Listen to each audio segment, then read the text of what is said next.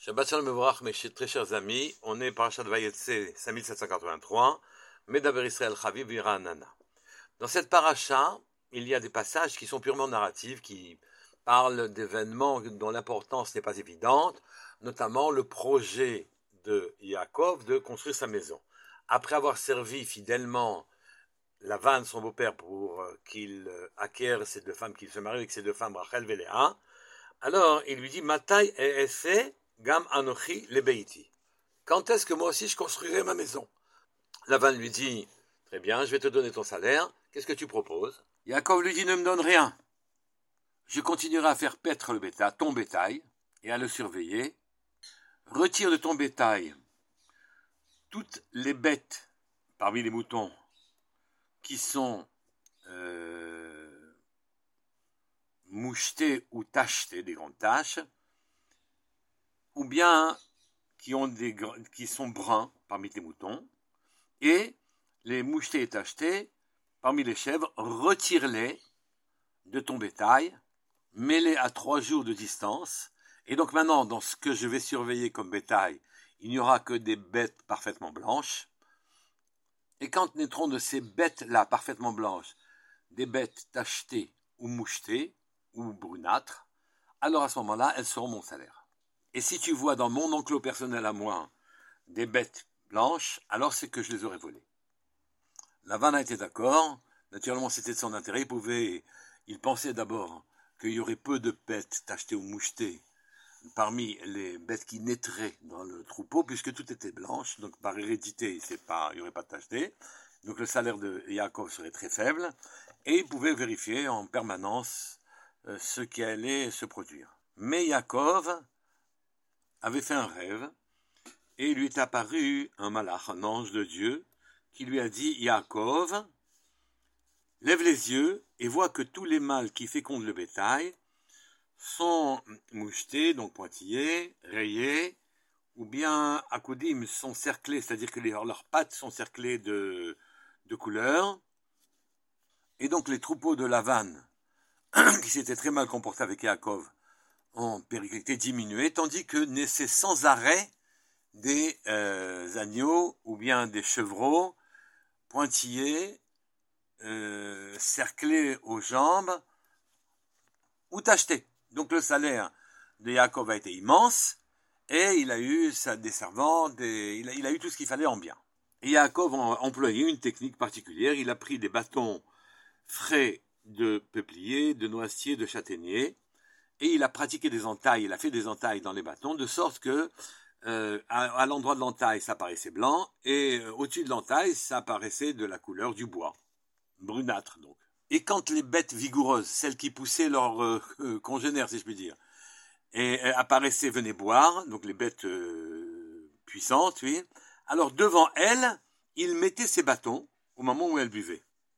Le bétail s'échauffait, et enfin les, les femelles s'échauffaient, et à ce moment-là, euh, elles allaient vers leur mâle et elles produisaient un bétail extrêmement vigoureux et nombreux.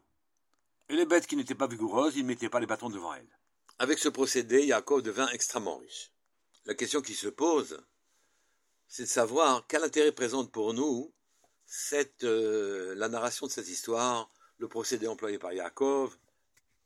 C'est intéressant, mais ça ne paraît être qu'une histoire. Mais le Zohar Hakadosh nous met en garde. Malheur à ceux qui croient dans le monde et qui ignorent les paroles de Torah en disant qu'elles ne sont qu'une histoire. S'ils ne veulent pas y trouver l'intelligence et que leurs paroles, ces paroles de Torah paraissent à leurs yeux comme des paroles vides sans intérêt euh, évident, c'est parce que eux sont vides de savoir et d'intelligence. Le Ramchal ramène ce Zohar et après cette introduction nous explique qu'est-ce que nous apprend, nous explique qu'est-ce que nous apprend ce passage. Pour bien comprendre, on est obligé de faire précéder une notion bien connue, que tous nos avotes et les hommes importants chez nous ont été bergers. Oui, on ne parle pas seulement de Moshe Rabbeinu, on ne parle pas seulement d'Abraham, d'Abraham, d'Yitzhak, de Yaakov.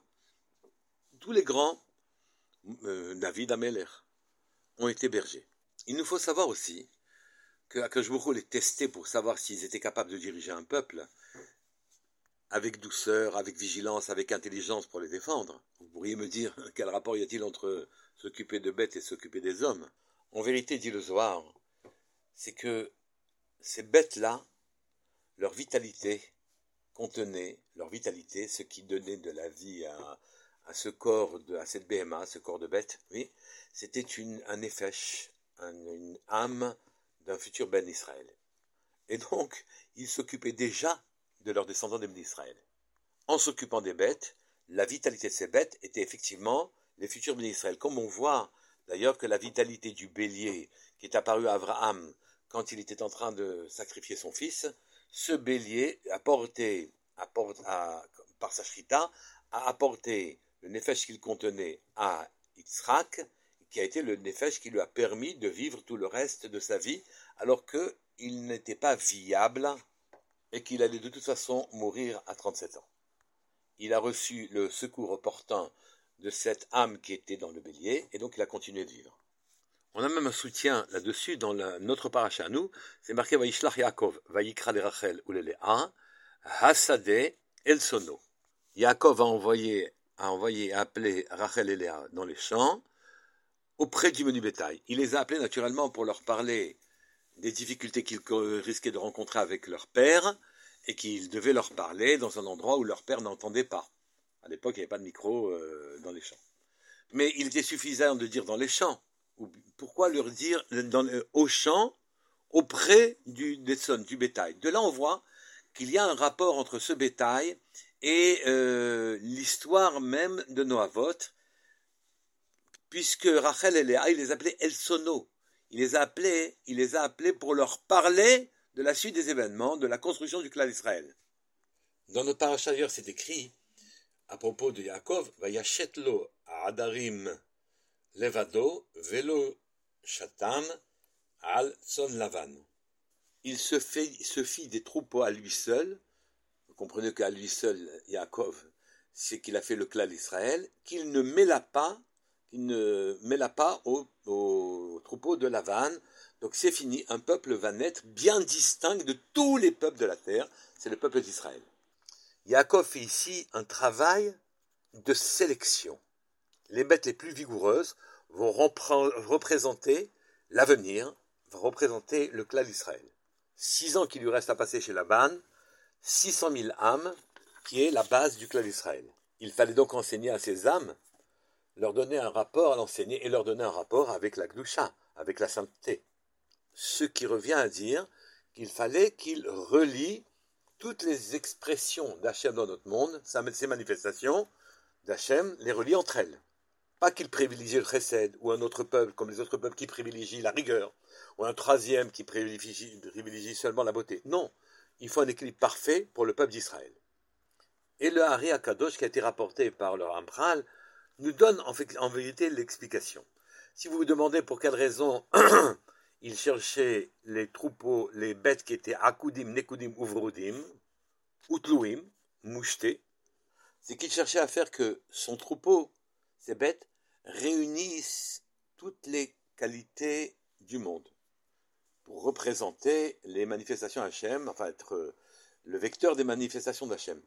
Pas des bêtes blanches complètement, ni bêtes noires complètement, mais des, bêtes tachetées, mouchetées, et accoudim avec les pieds euh, entourés d'une tache euh, brune où il y a les, les bêtes brunâtres. C'est-à-dire que le blanc, la luminosité était reliée avec la matérialité qui est le noir. Il fallait que dans la nature de ces bêtes, elles soient capables de réunir de la lumière à leur obscurité pour pouvoir l'éclairer. Et ces trois mots, akudim, nekudim, uvrudim, akudim, c'est présente une tâche au, niveau des pieds, nekudim, euh, Vrodim représente des tâches parfaitement ordonnancées. Pas des tâches mouchetées comme ça de manière générale, sans qu'on on, y voit un ordonnancement, un ordre. Ici, c'est des tâches, mais parfaitement ordonnancées. Akudim fait allusion au monde des origines. Quand la lumière d'Hachem n'a pas encore été épousée par des corps individualisés. Donc, euh, la lumière était là. elle, émanait d'Hachem, mais elle n'avait pas encore été individualisée. Et donc, tout était lié à Koudim, comme Akedat qui veut dire ligature, lié toutes les notions. Il n'y avait pas de notion d'individualisme, il n'y avait pas les défauts d'égoïsme, de colère, etc. Et donc, Akoudim, les bêtes Akoudim font allusion au, du temps où les lumières, il y avait une union parfaite dans la création. Ensuite, Nekoudim fait allusion à ce que l'on appelle la brisure des vases. C'est-à-dire que les lumières ont dû rentrer dans des kélim, dans des réceptacles, dans un corps, de manière à avoir une vitalité individuelle, mais la lumière était bien trop forte pour être supportée, et donc les vases se sont brisés. Les vases recueillant la lumière d'Hachem, qui permettent la création du monde. Le seul Hachem est seul, les autres sont binaires, sont, ont une dualité un corps et une âme. Encore faut-il que le corps puisse supporter l'âme et que l'ensemble n'explose pas. Cette époque, c'est l'époque des Nécodim, des pointillés, où chacun a une individualité et ne veut pas se mettre en ordre avec les autres pour pouvoir fonctionner et faire descendre la réalité divine dedans en acceptant une place et en donnant une place aux autres. C'est le monde que nous connaissons actuellement. Puis viendra ensuite, dans les temps proches on espère, que finalement toutes les tâches trouveront un ordonnancement, que chacun trouvera sa place, mais en laissant la place à l'autre. Et à ce moment-là, la conscience de chacun ne sera pas ennemie de la conscience de l'autre, et chacun pourra vivre en bonne intelligence et permettre au Créateur de descendre parmi nous. Ce sont les vroudim qui ne sont pas mouchetés ni tachetés, qui sont en quelque sorte des tâches, c'est-à-dire des individualités, qui arrivent à s'ordonnancer, à se mettre en accord avec, les autres et avec Hachem, leur Créateur. Et c'est, et c'est ça, à ça que font allusion les, les, troupeaux de Yaakov, et il a obtenu ça en leur montrant les rameaux qui, euh, avec leur aspect euh, blanc et brun, blanc et brun, blanc et brun, qui leur a donné l'idée que donner l'idée à ces âmes qui étaient contenues dans les, dans les troupeaux. Un fonctionnement euh, quasiment immédiat, profond, pas conscient.